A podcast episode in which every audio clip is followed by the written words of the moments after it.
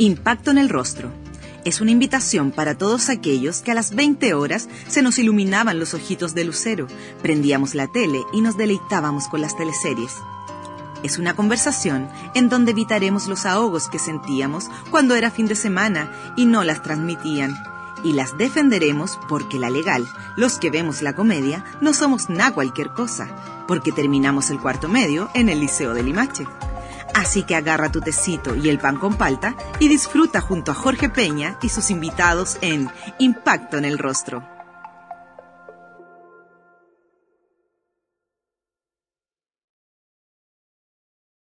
Queremos agradecer el entusiasmo y buena onda que nos han hecho notar. Para nosotros es un placer poder generar este tipo de material que finalmente se transforma en compañía en tiempos bastante agitados, por decirlo menos.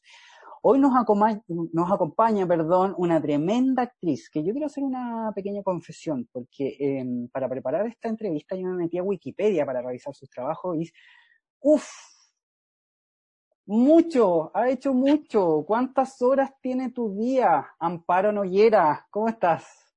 Hola, ¿cómo estás? Muy bien, muchas gracias por la invitación. Em, ¿Cuántas horas tiene mi día?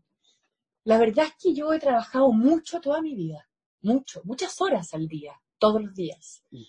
Generalmente mi ritmo ha sido, confieso que el último tiempo bajó un poco y ahora ya está reducido a cero. Pero, mm, pero la verdad es que mi promedio de trabajo es 8 de la mañana, 10 de la noche, porque voy a grabar teleseries, después de las teleseries eh, me voy a ensayar teatro y ese ha sido mi ritmo eh, general, no exactamente todos los días, pero es la mayoría del tiempo, de mi tiempo es ese eh, así. Más 55 años, sumando y restando, ahí está la explicación. Y en ese sentido, ¿cómo has podido llevar el confinamiento? ¿Cómo se te ha hecho complicado el quizás parar, no hacer mucho? Mira, me, me tocó el, el, confinamiento, digamos, en una situación bastante extraña porque se, se juntó eh, como con una nueva manera como de vivir un poco, que bueno, yo soy una actriz contratada por televisión nacional eh, durante muchísimos años seguidos. Eh, y de repente cambió la situación contractual para los actores y, y empecé a ser contratada por proyectos. Entonces eso cambió un poco el diseño de mi vida, porque yo como que mi vida se diseñaba según las teleseries que yo sabía que venían, más allá de que yo quisiera o no quisiera hacerlas porque tenía un contrato. Cuando terminó este contrato, eh, se, la televisión se volvió algo más como a elección, eh, por lo tanto cambió la agenda, cambió el horario, me empecé a meter en otras cosas.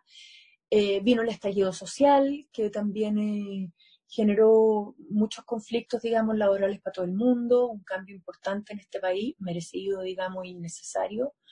Y después vino el COVID-19, esta maldición. entonces el trabajo como que se detuvo violentamente. Eh, hasta hace por lo menos dos meses. Tenía proyectos de tres películas, eh, ya la televisión no formaba mucho parte de mi agenda, pero tenía proyectos de tres películas, estaba estrenando una obra preciosa que se llama Un tranvía llamado Deseo, y todo eso de un momento a otro se detuvo y para la casa, cuarentena y, y eso. Y ahora estoy haciendo teatro por Zoom, que es algo que, que no es lo mío, o sea, teatro por llamarlo algún nombre porque no creo que sea teatro, pero sí estamos haciendo en vivo unas escenas por Zoom que me tiene trabajando, me tiene muy contenta. ¿Clase magistral? Exactamente, y bueno, varias, porque todos los fines de la semana hacemos una nueva. ¿Y cómo evalúas esta experiencia de hacer teatro desde una plataforma digital? Quizás un paréntesis. Ah, para mí totalmente es un paréntesis. Eh, no tiene nada que ver ni para los actores ni para los espectadores con el, con el teatro en vivo. ¿no? tiene nada que ver.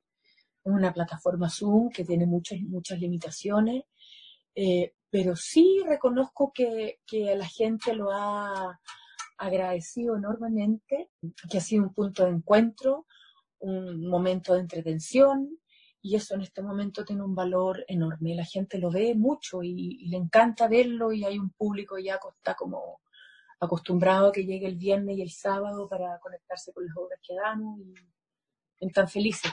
Pero es algo que mientras, que cuando termine la pandemia, yo no, no sé si va a seguir. Yo creo que esto tiene que ver con este momento. Amparo, vamos a pasar a las teleseries. En el año 89 ingresas a La Intrusa, ¿cierto? En Canal 13. Luego pasas a Te Conté y el año 91 Ellas por Ellas, en un tiempo en donde el país estaba recuperando su democracia. ¿Qué pensabas de la televisión en ese tiempo? ¿Tenías alguna expectativa o tenías prejuicio con la televisión? Mira, eh, no tenía prejuicio con la televisión, no. No, la verdad es que yo no, no, tengo prejuicio con ningún trabajo eh, y me cargan los actores que lo tienen, porque últimamente se han dedicado a hacer eso, a prejuiciar y a ponerle nota a lo que está bien y a lo que está mal hacer. Yo no, comparto esa, esa postura. Pero sí eh, tenía, tengo a mi padre, eh, que es muy estricto con el teatro y y a mí me llamaron rápidamente a hacer teleseries antes, antes de hacer las que me nombraste. Y mi papá la verdad es que me dijo que, que no, que no partiera por la televisión, que partiera por el teatro. Porque la televisión tiene varias cosas que son complejas, como es, otro nivel de reflexión con respecto a un trabajo, es otro nivel económico lo que se gana, eh, eh, la fama inmediata no tiene que ver tampoco con el oficio del actor, entonces él quiso que me pusiera, que entendiera un poco lo que era el teatro, lo que era ser actor desde ahí y que después me metiera a la tele. Y así lo hice. Entonces calibré súper bien todo. Em, creo que eso fue un, gran consejo. Y, pero no tenía prejuicio. Pero, pero sí la televisión tiene algo que, que es complicado, que tiene una popularidad, tiene una respuesta muy inmediata que no tiene que ver con, el oficio del actor en sí. No, sé si me explico. Que es más silencioso, es, más, lento, es, menos glamoroso finalmente. Trabajaste en varias teleseries adaptadas de Brasil, como por ejemplo Ella es por ella, Estúpido Cupido y la recordada su Cupira. ¿Cómo evalúas el trabajo de guion de los brasileños? ¿Alguna vez has podido ver una teleserie brasileña? Sí, yo he visto teleseries, no te podría decir cuál qué nombre, pero me parece que ellos, lo que he visto, tienen algo que encuentro que no tienen las teleseries chilenas o con el tiempo han ido perdiendo, que tienen sensualidad. Eh, cuando me, refiero a la sensualidad, no me refiero a la sensualidad como eh, desde el ámbito sexual, sino que desde todo. Tú, los brasileros hacen una teleserie donde muestran un personaje que entra a su pieza, eh, deja la cartera, se acuesta en la cama, se saca un zapato, prende un cigarro, mira el techo. Y esa escena dura cuatro minutos, que no es una escena de nada. No es una escena que te entregue ni información ni, nada, sino que es una imagen de alguien. Uno, puede, digamos, entender que, quién es esa persona, qué siente esa persona más allá de la fiesta donde viene llegando.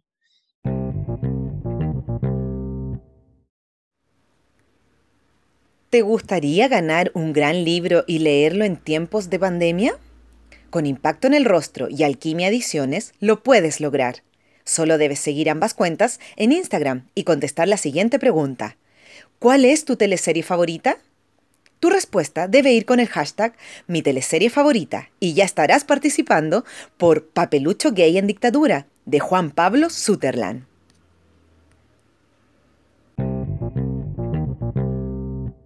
Y eso lo encuentro hermoso, los brasileños se dan, se dan esa licencia, que los chilenos no. yo creo que las teleseries en Chile están muy sujetas al texto. Tú hablas y entregas información hablas y entregas información, te ponen un primer plano y entregas información con una cara de risa, de pena, de... Pero todo tiene que ser para entregar una información, nada puede ser para, para ser por sí solo y, sin explicación, que es la vida. Creo que eso en las teleseries le falta mucho a las chilenas y es el atractivo de la, de Y la gente lo agradece porque a la gente mucha que le gustan las teleseries brasileñas. Amparo, el 95 llegas al elenco de Vicente Sabatini con Estúpido Cupido y desde el año 96, el siguiente, con su Cupira comienza un periodo en donde las teleseries son grabadas en regiones. Eh, su Cupira fue en Zapallar, Oro Verde en la novena región, Llorana en Rapa Nui, después vino La Fira en Talcahué, etc. ¿Por qué crees que TVN sintió la necesidad de mostrar Chile? Yo creo que eh, TVN tuvo un área dramática de oro, digamos, eh, que fue, digamos, fundada por Vicente Sabatini. Y yo creo que esas eran ideas de Vicente y del equipo de Vicente, que consistía en, mostrar Chile porque a él le gustaba mostrar eh, la marginalidad, digamos, del centro del país, que era Santiago. Le gustaba hablar de esos márgenes, eh, de los gitanos, de los pascuenses, de Rapanui, de la mina de Humberstone, de... y para eso necesariamente había que viajar, de las reservas forestales, a él le interesaba mucho eso, y de los pescadores en su cupira, y para eso había que viajar, entonces las cosas iban un poco de la mano, yo creo. Pero yo creo que él instaló en la teleserie, en la época de Sabatini, en la época de oro de las teleseries, en cuanto a actuación, en cuanto a rating, en cuanto a estilo, en cuanto a contenido. Eh, y yo tuve la suerte de pasar por toda esa época, digamos. Entonces, creo que no hay ninguna teleserie en este momento que tenga la fuerza que, que tuvieron las teleseries de, Vicente. Algunas de la Quena, sí, como esta, perdona nuestros pecados, sí me da la impresión que tuvo esa fuerza. Eh, y esta otra del 13 que dirigió Mason. Pacto de sangre. Pacto de sangre, eh, que tuvieron esa fuerza, eh, pero no que fueron un fenómeno. Pero a pesar de que el Mega tiene mucho rating, no tienen esa, esa fuerza y ese legado que dejaron las teleseries de Vicente Sabatini. quedó un legado, o sea, hay personajes de Vicente que son personajes que que ya son, eh, son forman parte de, de, de, la historia popular de Chile, como Juan Burro, digamos. ¿Me entendí a lo que me refiero? Em, como la Olguita Marina, como son personajes que, que, forman parte de, los dichos chilenos. Me, bajó la Olguita Marina, o está peor que Juan, está más, más cocido que Juan Burro. No sé, son personajes que forman parte como de la, de la cultura popular chilena. Y eso lo encuentro precioso y Vicente lo hizo. Amparo en el año 99 interpretas a Rosita Espejo, un personaje muy humano y noble. Tu personaje tenía una historia de amor con Julio, un mecánico que se enamoraba de ella y que incluso se dejaba perder en una contienda, todo para ayudarla a ser madre. ¿Qué recuerdos tienes de Rosita y crees que se han perdido los personajes genuinos en las teleseries? Pucha, em, de Rosita tengo los mejores recuerdos. También pertenecen a la época, digamos, de oro de Sabatini. Una teleserie en Chiloé, mm, maravillosa, maravillosa, hermosa, donde hablaba de, del pueblo chilote, de sus leyendas, de, todo, ¿no? Ese personaje, un personaje entrañable para mí, entrañable. Y la pareja, digamos, con Ernesto, que también el mucho de Roche, es también algo que quedó en el colectivo, digamos, en la memoria colectiva de, de, Chile, digamos. Eso es, un personaje al que uno acude también para referirse a algo.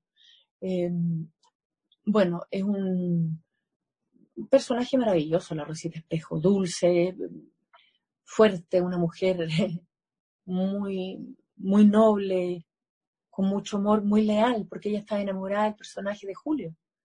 Pero se queda con su marido, que es Alfredo, que es el, el, eh, Ernesto, porque a eso ella vino, porque esa promesa ella hizo y, fue leal hasta el final. Y también lo quería, pues, Ernesto. Lo quería, lo encontraba divertido, amoroso, un poco, un poco cagado, pero amoroso. Eh, pero un personaje entrañable para mí. Entrañable. Hermoso.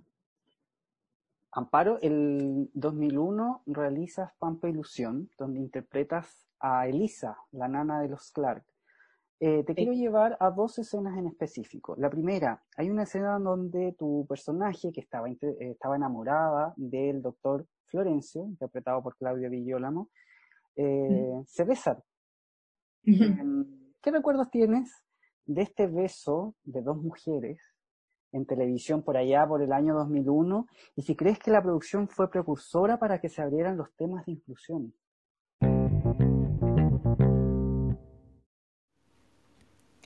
Yasai Vegan Sushi es un negocio familiar que se dedica a la alimentación 100% vegana. Ubicados en La Reina, funciona como delivery en las comunas de Vitacura, Providencia, La Florida, Las Condes, La Reina, Peñalolén y Santiago Centro. Los puedes encontrar en yasai.cl y en el Instagram arroba yasai. Si tienes dudas o deseas hacer algún pedido, lo puedes hacer al WhatsApp más 569 4139 1563.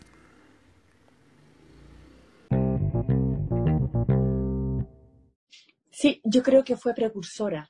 Eh, yo creo que fue precursora con ese beso, que era un beso enano, pero que para la época era así una cosa ya tremenda. Pero si uno va a era como un, un beso estampilla, un poquitito más largo. Pero nada, las dos nos daban mucho nervio, a la Claudia de mí, mucha risa. Eh, nos daba una risa impresionante de nervio, porque, porque imagínate la tontera, pues ya lo mismo, era como un beso como estampilla. Pero en esa época esas cosas como que no se usaban y nos daba risa, menos mal que ella tenía un bigote enorme. Y, y nos reímos mucho y claro, fue portada de los diarios y, y todo eso, pues, pero fue, para la época era, era, era un avance, era, una, así, era instalar algo que no se había instalado ante la televisión. Después hubo unos dos cantantes que se dieron medio. Claro, ¿cachai? Que, claro, ahora imagínate, no tiene ninguna, ningún peso, pero sí, en ese momento lo tuvo y era impresionante. Una escena notable, notable, una escena que no se hacía en esa época te quiero llevar eh, a otra escena en específico de esa teleserie. es en el último capítulo, cuando tu personaje sale de la casa de los Clark y se saca su delantal y se une a una manifestación que hay afuera en contra de, William Clark. Esta escena em, no tiene diálogos. Mm. ¿Qué recuerdos tienes de esta escena en particular? No sé si te acuerdas, vamos a preguntar primero. o sea, me acuerdo profundamente porque era una escena muy, muy importante, como el final de la teleserie, donde se moría el personaje, el Pancho Melo, que era un personaje entrañable, que era como, la, era como de los Clark, era como la justicia, era el único personaje noble, eh, social, eh, y, esa, y eso se derrumbaba, ¿no? Se moría, con su muerte se, se acababa ese mundo en el espacio de los ricos, digamos. Entonces, esa escena eh, la recuerdo profundamente. Tuve la oportunidad de verlo hace, hace poco para algo, me sorprendió justamente lo que tú dices, que no tiene diálogo, algo prohibido en las teleseries ahora. Eh, es pura imagen, imagen, imagen, y es una imagen larga, donde esta Elisa se saca su cofia, se saca el delantal y se une, como tú dices, a su pueblo, a sus compañeros a la gente a la que ella pertenece y a la gente con la que ella considera que realmente hay que generar un movimiento social y una lucha. Una escena notable porque es una escena emotiva y porque es una escena política, profundamente política, eh, en una teleserie de la tarde. O sea, es, por eso te digo, no hay teleseries como esas. Y todas esas cosas que uno se da cuenta, eh, por supuesto que recaen en la gente, porque movilizan a la gente. Entonces, por eso esas teleseries tienen la fuerza que tuvieron y yo creo que no hay ninguna más así. Y falta mucho para que vengan de ese tipo de teleseries con esa fuerza, que no es lo mismo la fuerza que el rating, insisto. Amparo, del 2002 eh, tienes un personaje em, que se llama Olga Tercera, ¿cierto? Se puede decir que está dentro de los protagonistas en el circo de las Montini. Tu personaje se enamoraba de tu padre. Una premisa que podría haber tenido todos los clichés teleséricos, ¿cierto? Pero que finalmente la pluma de Víctor Carrasco profundizó. ¿Qué mm. recuerdos tienes de haber interpretado a, Olga III? Eh, me acuerdo cuando Vicente me lo entregó, que me dijo, yo te doy este personaje, me dijo, porque es un personaje tremendamente complejo y tremendamente difícil de entender psicológicamente. Porque ella defendía el amor por su padre, digamos. Y ella seguía, eh, incluso después de saber que era su padre, seguía cobrándole su amor y seguía cobrándole a la Claudia de Girolamo, que era la Olga segunda, que era la Olga segunda, que era la mamá de ella y la pareja, los padres de con Melo, la Claudia y Melo eran mis padres. Eh, y, esta Olga tercera seguía cobrándole y seguía celando a la Claudia y a, Melo, eh, a pesar de esta información tremenda que tenía sobre ella. O sea, ella se sentía traicionada igual. Eh, y, yo lo peor es que le encontraba razón. Peleábamos harto con la Claudia, pero la Claudia me decía, ¿cómo le podía encontrar razón si el papá? Puta, le decía, yo no encuentro razón, pues se me mintieron cuántos años y permitieron que eso avanzara. Y bueno yo la defendía mucho a la, a la Olga tercera. Y me hice eh, asesorar por una amiga mía, que es una psicóloga que es muy amiga mía, que se llama Magdalena Mardones, y ella me, me ayudó a descifrar un poco el carácter y la cabeza de, esta persona y por qué reaccionan como reaccionan, etc. Gran personaje, maravilloso, profundo, complejo, odioso, pero a mí me encantan los personajes odiosos. Lo encuentro súper humano.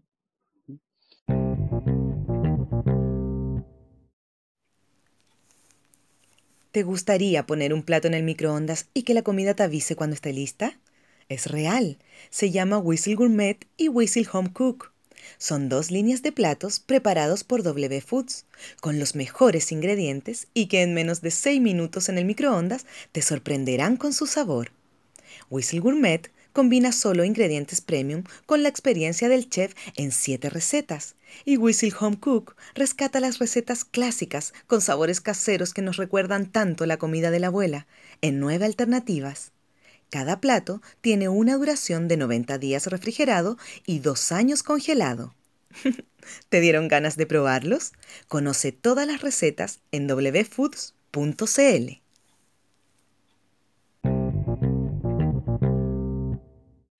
Eh, que somos todos iguales y me importa el del lado y me importa realmente una raja. Y, y bueno, con esta pandemia eso ha quedado tremendamente claro. Em, y creo que sí, pues creo que es un personaje que muestra el clasismo en este país y, y la alternativa del universo con un jardín de 80.000 metros cuadrados, digamos, cuatro mozos, tres piscinas. Esa ordinaria, digamos, ¿no? Muy, muy propia de nuestro país. Muy ordinaria, la encuentro. Mira, esa teleserie fue una teleserie especial porque nos costó, digamos, que, tuviera fuerza esa teleserie. Esa teleserie comenzaba con una toma, con una toma terreno. Una, una toma, sí, con la bandera de Chile. Es esa, ¿no? Sí, esa. Sí, esa es. Puerta adentro. Y a la gente le cargó, ¿eh? al público le cargó eso.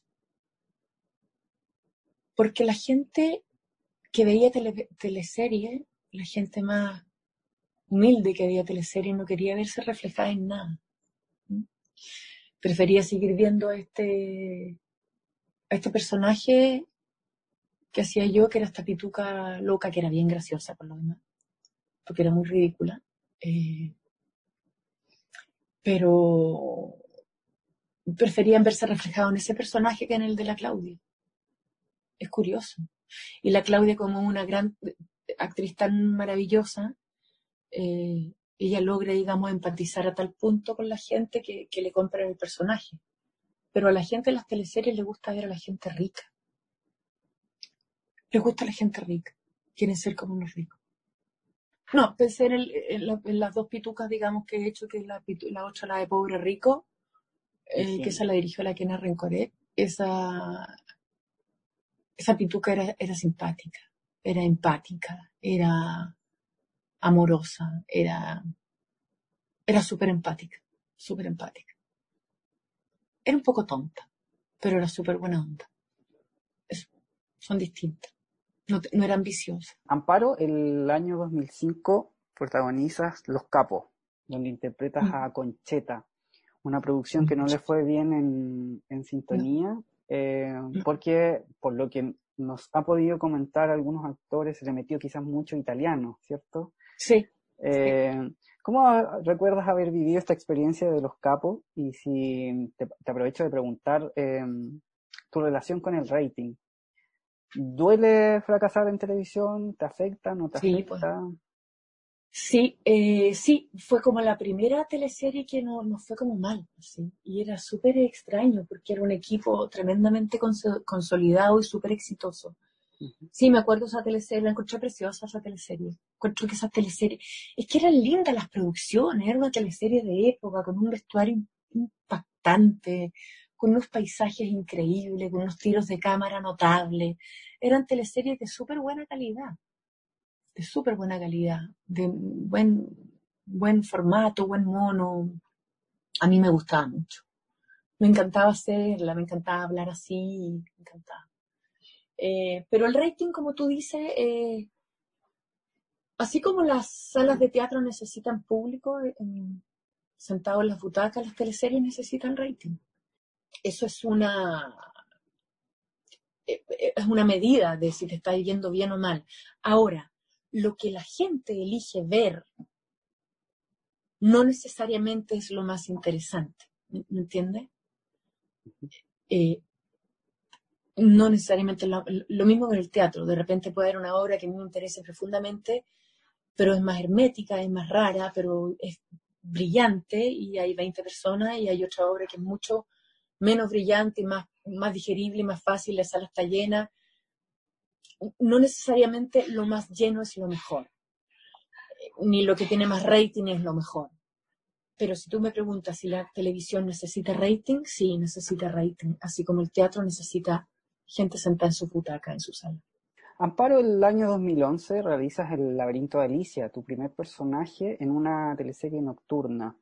En mm. esta teleserie se abordaba la pedofilia, y te quiero llevar eh, específicamente a una escena en el último capítulo donde tú castras al personaje de Marcelo Alonso, tu hermano en la historia.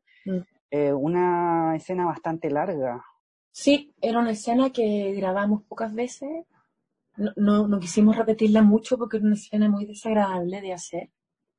Eh, son esas escenas tan violentas y tan, tan fuertes y tan difíciles que con, con Alonso, que además es mi pareja,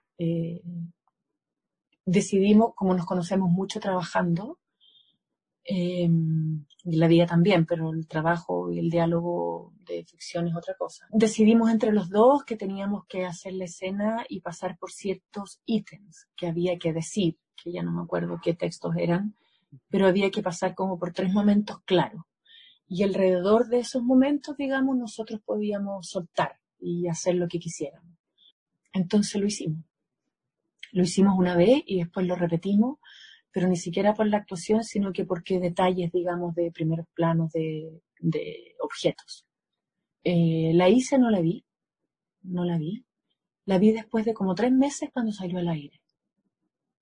Eh, casi me morí. Y no me gusta verla. Nada. ¿Qué te, no pero ¿por qué? ¿Porque siente que te salió mal? La encuentro terrible, la encuentro terrible, terrible, terrible, muy violenta y y finalmente cuando uno actúa eh, y, decides improvisar ciertas cosas es porque decides, digamos, ponerte entero tú ahí. Entonces cuando uno se pone tan entero ahí eh, y después te ves, tú realmente ves pedazos de ti llorando. ¿Ah? Ves pedazos de ti eh, cortando genitales, ves pedazos de ti en un lugar tuyo que no es agradable verse. Es raro lo que pasa, no sé. Las escenas son uno también. Entonces, verse en eso no. Así como tampoco me gusta verme dándome un beso, ¿cachai? De los personajes que interpretaste en esta época de oro, ¿con cuál te quedas?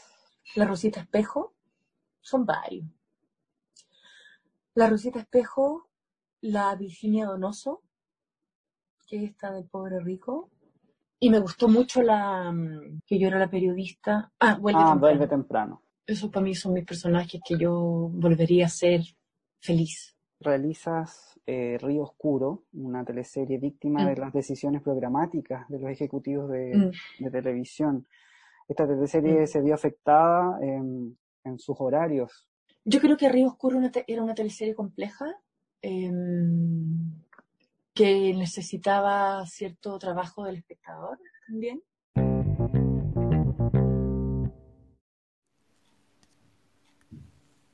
Siam Thai.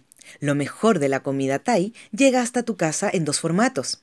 Puedes pedir delivery normal de viernes a domingo o vivir la experiencia Siam Thai a través de sus cajas y cocinar tus platos favoritos en casa. Conoce más en arroba Thai Chile y en www.siamthai.cl. No te lo puedes perder.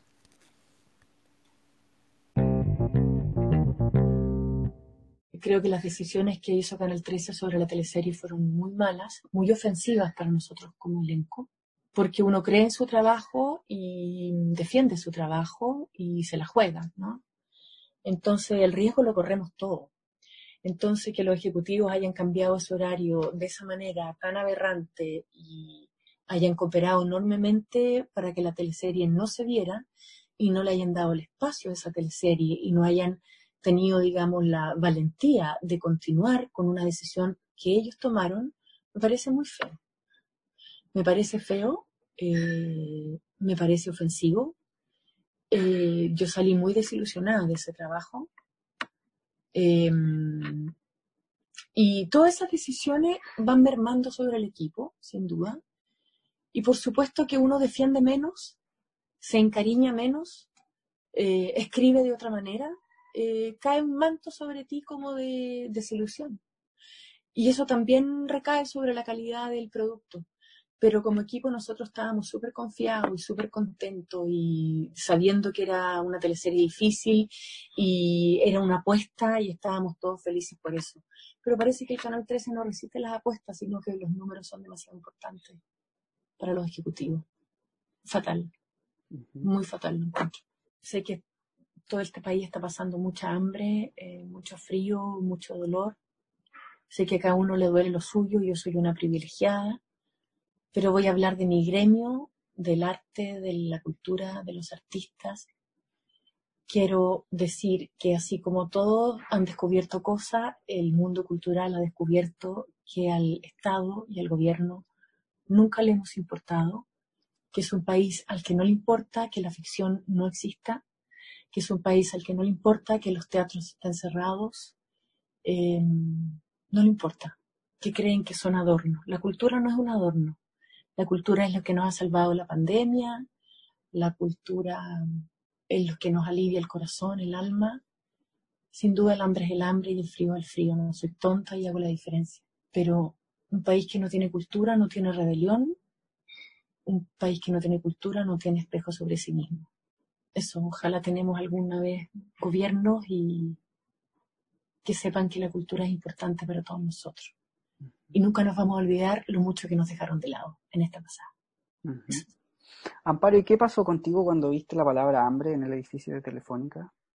Me impresionó enormemente porque The Light Lab tiene, digamos, esa virtud y esa fuerza eh, artística tan enorme que generan lo que generan, digamos, que uno lo ve y a uno se le aprieta el corazón. Depende de qué lado estés, digamos, ¿no? A uno se le aprieta el corazón, otro se, se consiguen focos para borrarlo, digamos. Pero eso demuestra la enorme fuerza que tiene el arte en la humanidad. Los encuentro notables a ellos, les agradezco sus conceptos puestos en un edificio que también es emblemático en Chile, en un barrio emblemático, cerca de la Plaza de la Dignidad, eh, se los agradezco, los admiro profundamente y los felicito por causar tanta, tanta conmoción desde todos lados en este país. Impacto en el rostro. Es una invitación para todos aquellos que a las 20 horas se nos iluminaban los ojitos de lucero, prendíamos la tele y nos deleitábamos con las teleseries. Es una conversación en donde evitaremos los ahogos que sentíamos cuando era fin de semana y no las transmitían y las defenderemos porque la legal, los que vemos la comedia, no somos nada cualquier cosa, porque terminamos el cuarto medio en el Liceo de Limache. Así que agarra tu tecito y el pan con palta y disfruta junto a Jorge Peña y sus invitados en Impacto en el Rostro.